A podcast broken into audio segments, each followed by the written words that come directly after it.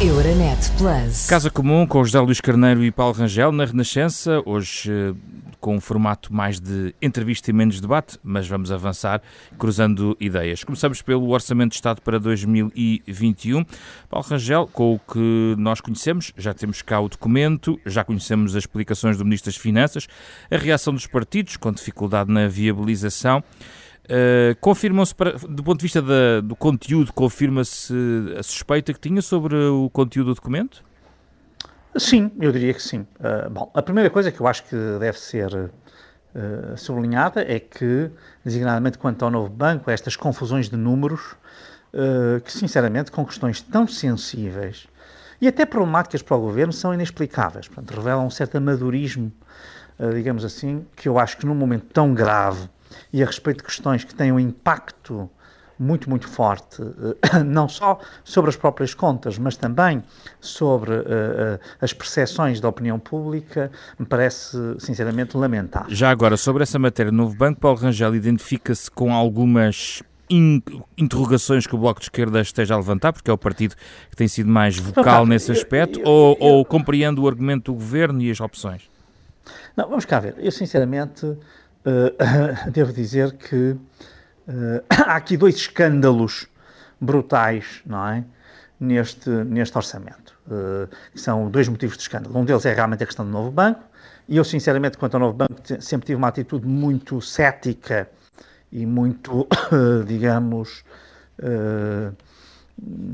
que aliás o PSD também acompanha, nomeadamente com o Presidente Rui Rio, de questionar como é que está a ser feita esta gestão do novo banco eh, nestas, nesta, nesta, depois da resolução, portanto, uh, e sobre isso sempre tive, e o contrato que fez o governo socialista, em particular, com a Lone Star, portanto, sobre isso sempre tive muitas dúvidas e tenho, mas enfim, sinceramente eu acho que temos aqui uma espécie de bomba relógio ou retardador que de uma forma ou de outra vai rebentar no orçamento, mas há uma segunda que para mim é decisiva, também, que é a questão da TAP, que é a maior vergonha alguma vez uh, vista. Quer dizer, nós estamos aqui, já foi a questão dos 1.200 milhões de euros, agora estão ali 500 que não vão chegar, uh, para uma companhia que nós não sabemos o que é que vai ser, que neste momento presta serviços miseráveis, eu posso dizer por experiência própria, uh, aos passageiros de, do norte do país, e, portanto, está a fazer uma figura absolutamente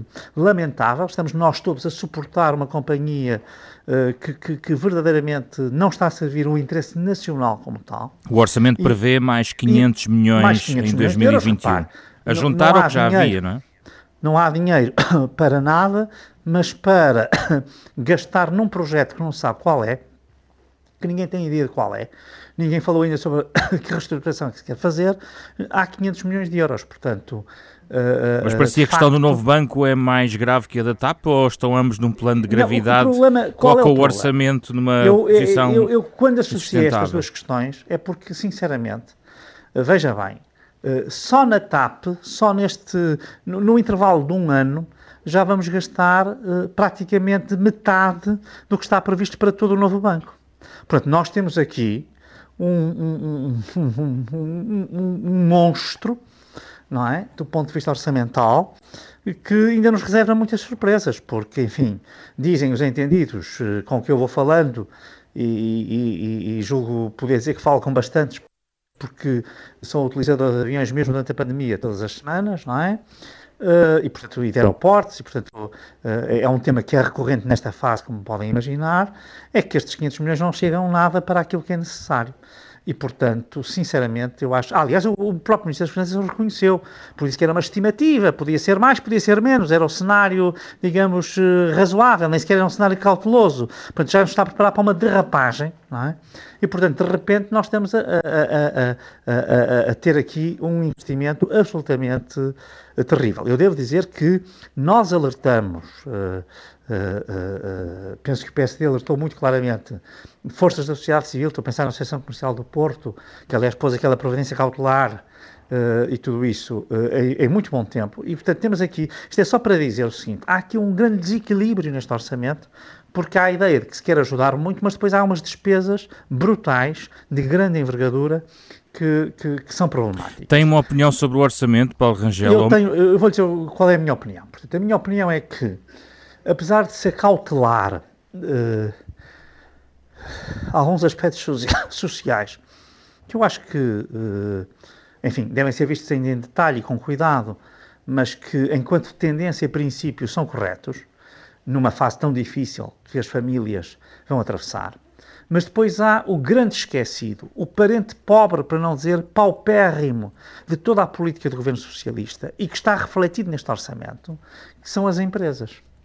E a verdade é uma: nós podemos estar a dar uh, ajudas às pessoas, e, e até devemos, mas se nós não cuidarmos das empresas, a prazo, as pessoas não vão ter emprego e, portanto, estas ajudas não vão chegar.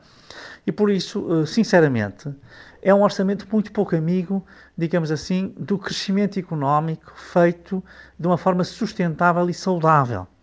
E, portanto, mesmo que vá haver algum crescimento que será praticamente uh, óbvio que tem de haver face à recessão brutal e gigante que vamos ter este ano, uh, a verdade é que não há um, um, uma aposta nas empresas. No fundo, há uma cedência a quê? Há uma cedência ao Partido Comunista e há uma cedência ao Bloco de Esquerda.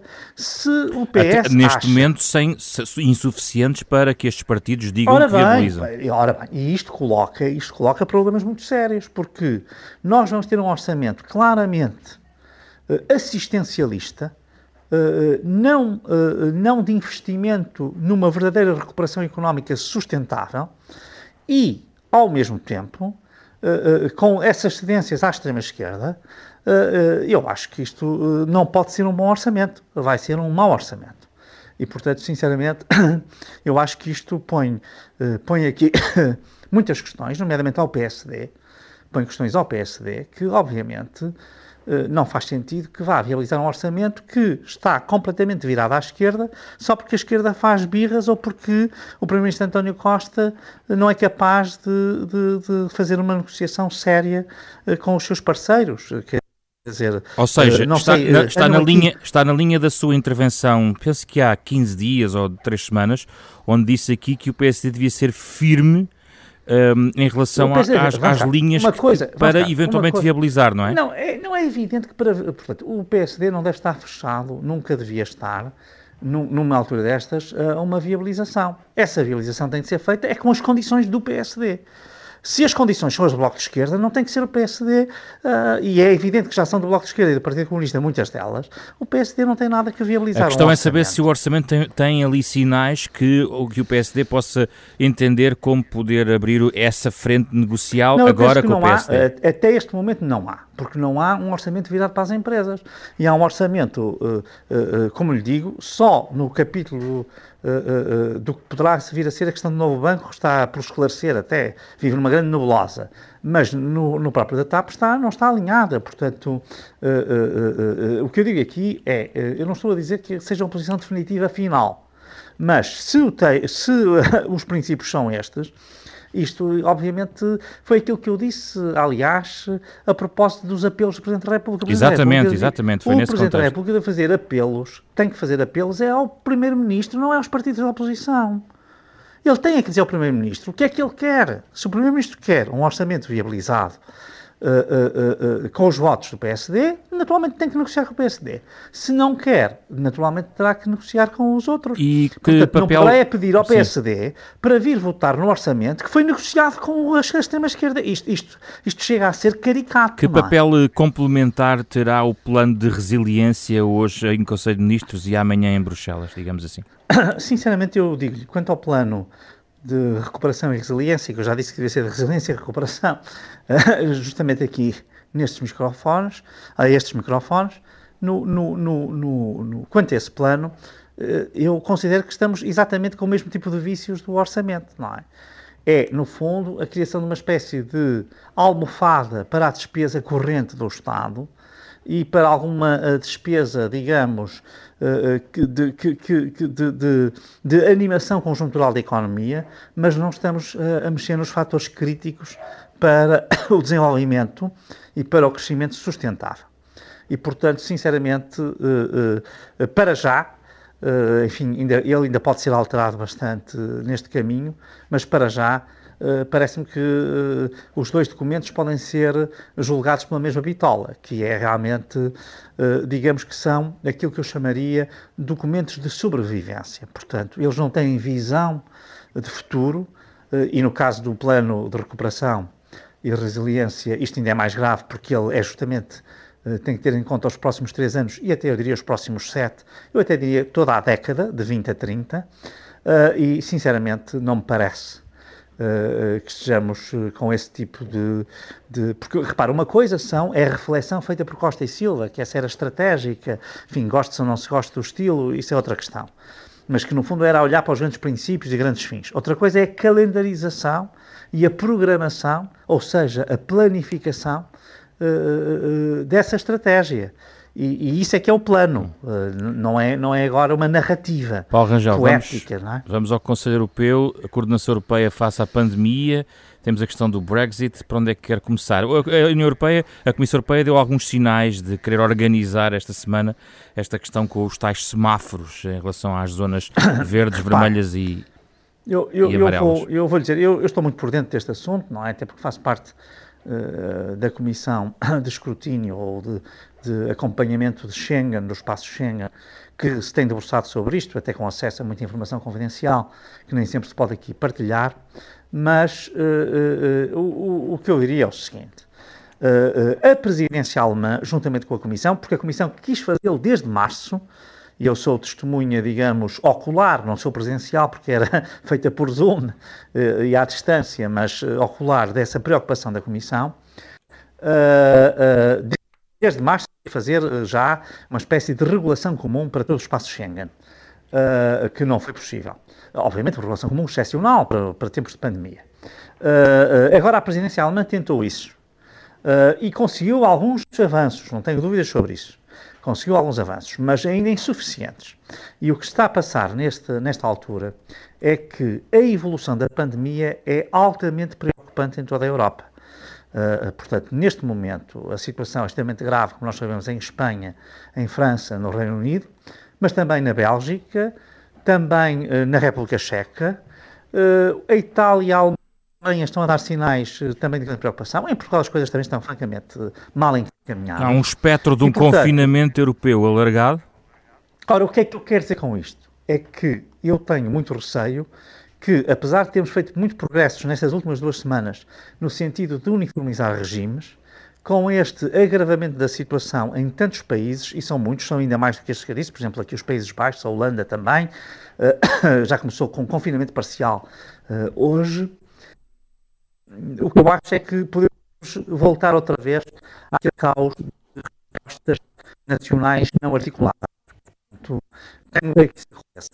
Não porque houvesse agora aqui um trabalho sistemático uh, e muito forte, e, e, eu até penso que parcialmente conseguido, com algum sucesso, por parte da Comissão e da Presidência Alemã, estavam realmente a conseguir isso, mas com esta evolução rápida e muito preocupante, como eu digo, evidentemente que eu tenho receio que venha aí uma resposta de cada governo uh, adotar a lógica do salve-se quem puder, Uh, enfim, e veremos. E uma nota só sobre uh, duas matérias. Uma tem a ver com uh, a evocação, no fundo, de Mário Soares num contexto europeu, que penso que Paulo Rangel gostaria de deixar uma nota. Eu queria só dar esta nota aqui aos nossos ouvintes, queria mesmo deixá-la, porque como português eu julgo que temos de estar muito contentes e agradecer em particular ao Presidente Marcelo Rebelo de Sousa ter vindo a Bruges ontem para a abertura do ano académico, digamos assim, do, do, do, do, Colégio da Europa, que este, este ano é dedicado, tem como patrono, digamos assim, a figura de Mário Soares. Colégio da Europa, que é um instituto de, de, de, reflexão europeia, digamos Sim, assim. Sim, é? de formação de, de formação. quadros, no fundo, eh, na área, digamos, da economia e do direito europeu, se nós quisermos assim. Mas aqui o que eu queria, e, enfim, que já foi fundado em 49, mesmo antes, portanto, do próprio Tratado de Roma e até da, da Comunidade Europeia do Carvão e do Aço, etc. Eu só queria sublinhar o seguinte: para além da intervenção do Presidente Marcelo Rebelo de Sousa, que como sempre é, é inspiradora, eu devo dizer que nós assistimos ali a dois momentos muito, muito fortes. Um protagonizado por Van Rompuy, que, antigo Presidente do Conselho Europeu, que é o presidente, digamos, do Conselho Administrativo do Colégio, e depois pela nova reitora, a primeira mulher eh, que é reitora eh, do Colégio da Europa, que é Federica Mogherini, que foi alta representante, como nós sabemos, até 2019, e que fez uma evocação tocante de Mário Soares e até um pouco, digamos, da história portuguesa dos últimos 40, 50 anos. E, portanto, sinceramente, foi para qualquer português que uh, uh, pudesse assistir ou que possa ter assistido àquele evento, foi um momento de grande orgulho e, e de celebração de uma figura que eu julgo que é consensual em Portugal, pelo menos para mim sempre foi, que é a figura de Mário Soares, como realmente o representante, digamos, da nossa transição para a democracia e também muito, e aí não sozinho, digo, devo dizer, da, da, da nossa integração europeia.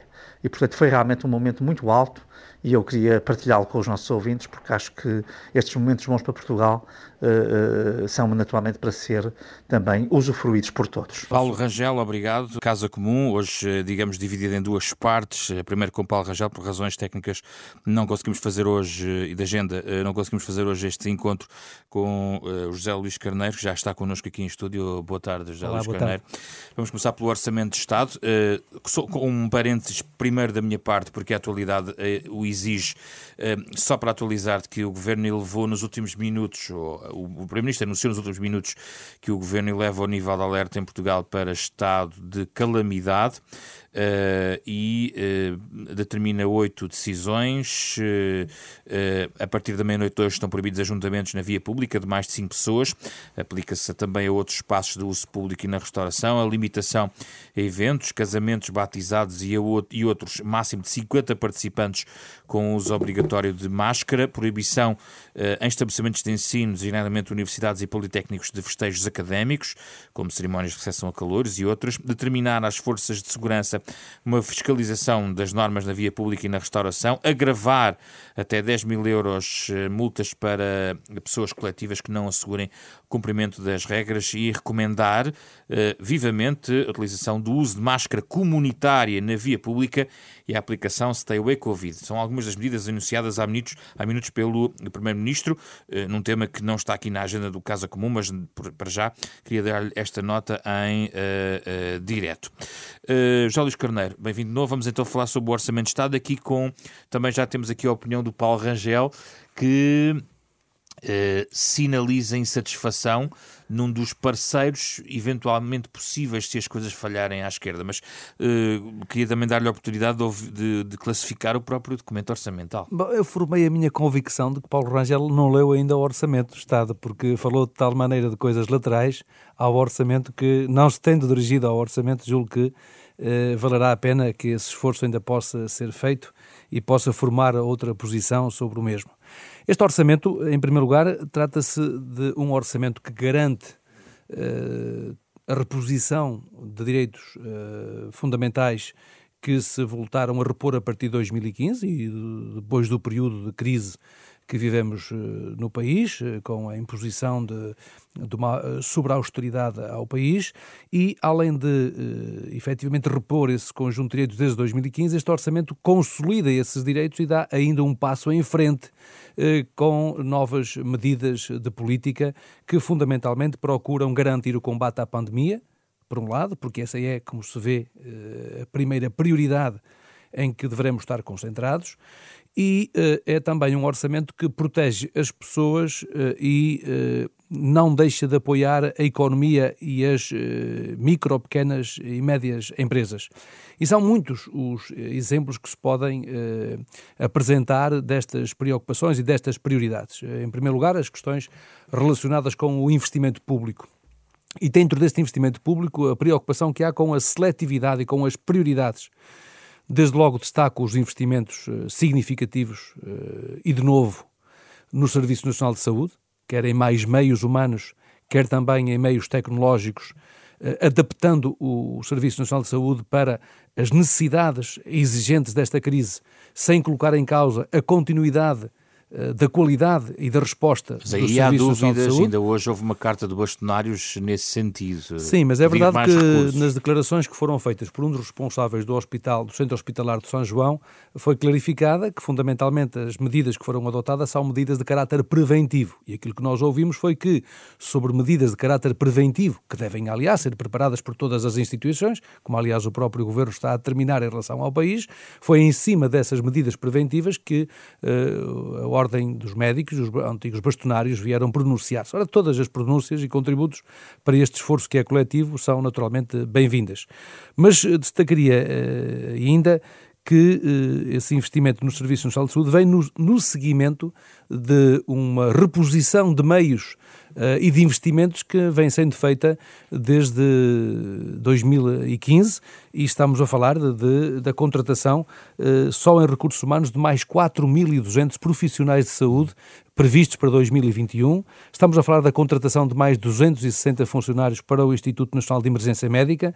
Estamos a falar do alargamento da rede de cuidados uh, continuados e também da rede de cuidados paliativos tantas vezes referida e sublinhada como muito relevante, e estamos a falar também da criação de um subsídio de risco, também tantas vezes exigida ao próprio Governo, para os profissionais do Serviço Nacional de Saúde que estão, digamos assim, na linha da frente da resposta aos uh, doentes uh, com esta, uh, com esta, com, digamos, com esta, com, com, com este problema de saúde resultante Carneiro, do Covid-19. Há aparentemente um fosso entre aquilo que está no orçamento, a posição que o Ministro das Finanças sublinhou e o Bloco de Esquerda em matéria de novo banco.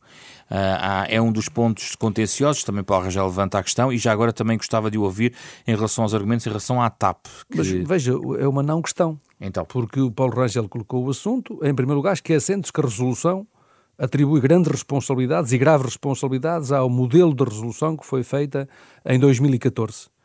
E por isso mesmo, e em relação àquilo que é o período posterior a essa data, o próprio Partido Socialista no Parlamento avançou com uma comissão de inquérito para apurar responsabilidades, eh, não apenas no que concerne à alienação de ativos, que tem sido uma das questões que realmente nos tem preocupado e tem colocado a opinião pública com níveis de observação bastante mais elevados, nomeadamente no que concerne à alienação de património público, sobre eh, a qual a Procuradoria-Geral da República já se pronunciou. Mas o argumento do Bloco de Esquerda não tem, mas, tem a ver com a injeção de dinheiro sim, e, e, o, o é Bloco é encontra que... 476 milhões de euros, diz o Bloco de Esquerda, mas que está no orçamento. Mas tem que ser clarificado para pagar o compromisso está, da Lone Star. Essa questão está clarificada desde, desde que o Ministro das Finanças, e passadas umas horas em que essa questão foi colocada, que está uh, esclarecido que uh, não há injeções de capital eh, por parte do Estado no novo banco e quando e se elas vierem a ocorrer,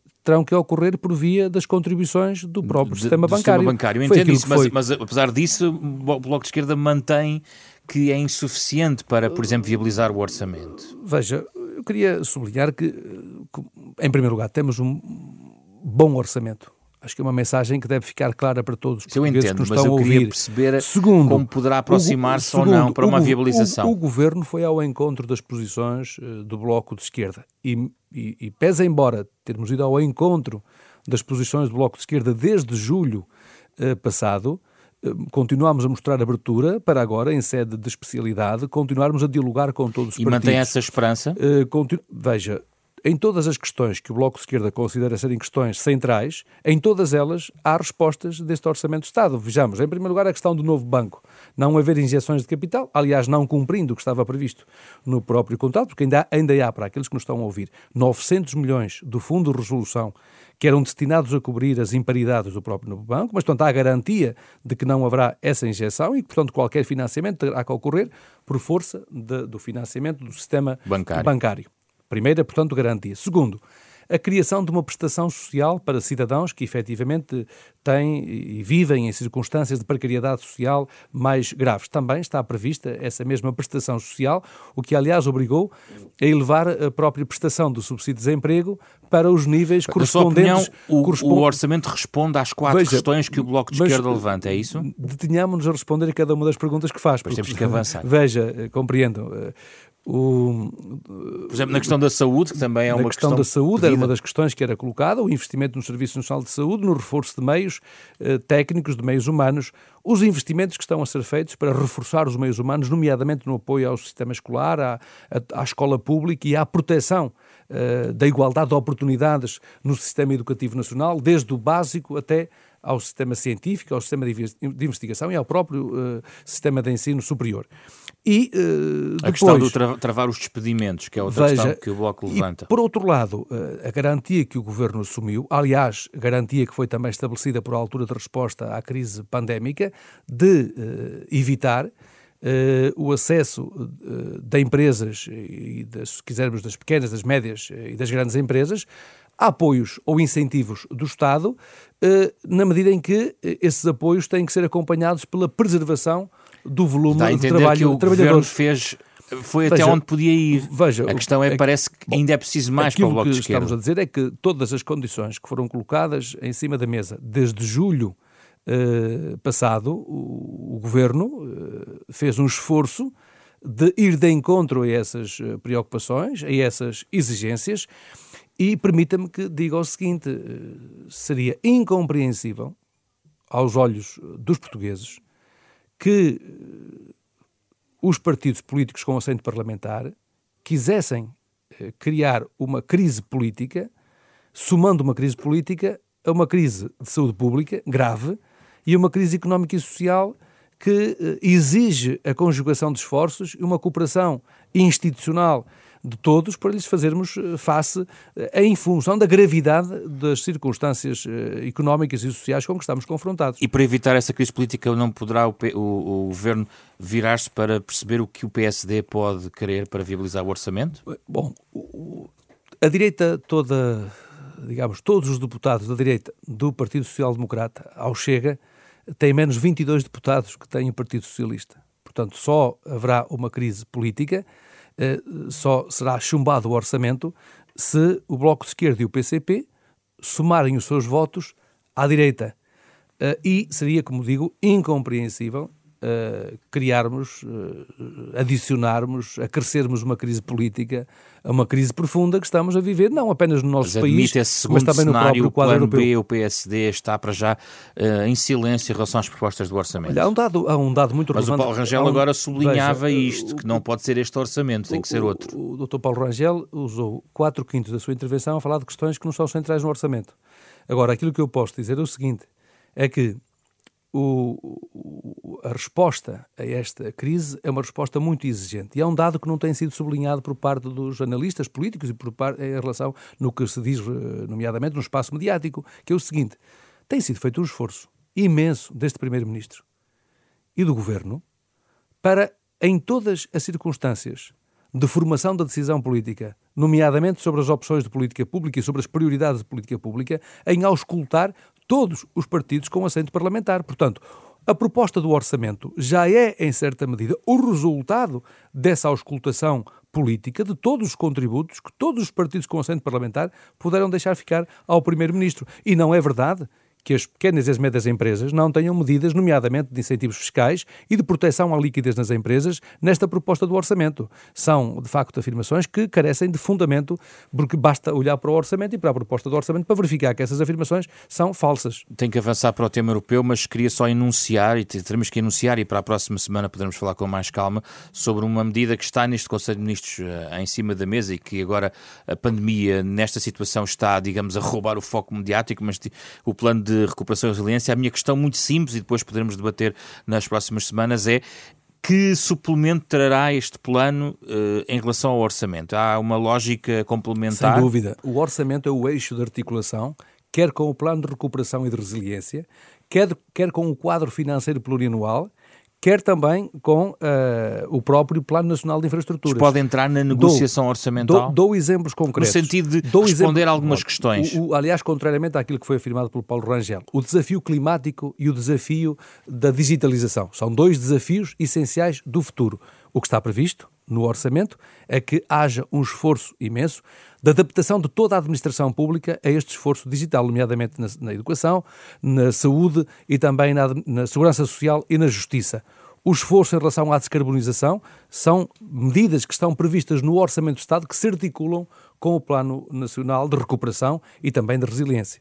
Recuperando a questão europeia, eh, este, nesta semana Bruxelas debate também o acompanhamento da pandemia, para além da questão eh, do Brexit. Centramos-nos na questão da pandemia, até porque tem a ver com o que estamos aqui a debater agora em Portugal. Eh, na sua opinião, já vemos sinais mais positivos de coordenação da União Europeia nesta matéria? a União Europeia tem surpreendido sempre em momentos de crise e voltou a fazê-lo nesta crise. Nós não podemos esquecer que logo nos primórdios da crise foi desenvolvido um plano de resgate de cidadãos europeus de regiões eh, periféricas, nomeadamente na garantia da proteção consular e da proteção diplomática a muitos desses cidadãos europeus. Não podemos esquecer que a Europa criou um consórcio para desenvolver investigação relacionada com a vacina.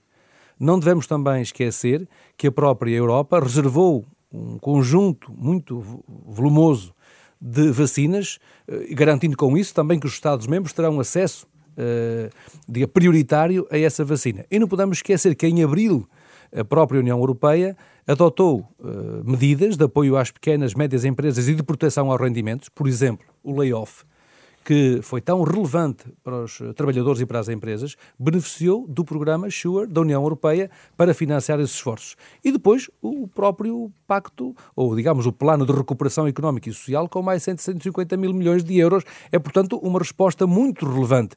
O que é que falhou no decurso desta crise e o que é que me parece que a União Europeia está a procurar fazer face a algumas das falhas que foram detectadas no plano da liberdade de circulação de cidadãos.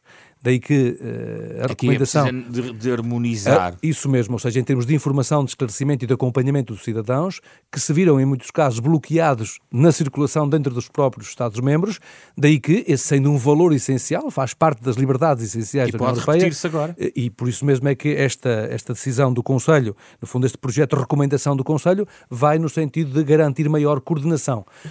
Deixe-me dar-lhe uma nota, que eu acho que esta nota é muito relevante um minuto, para, rápido, para os portugueses.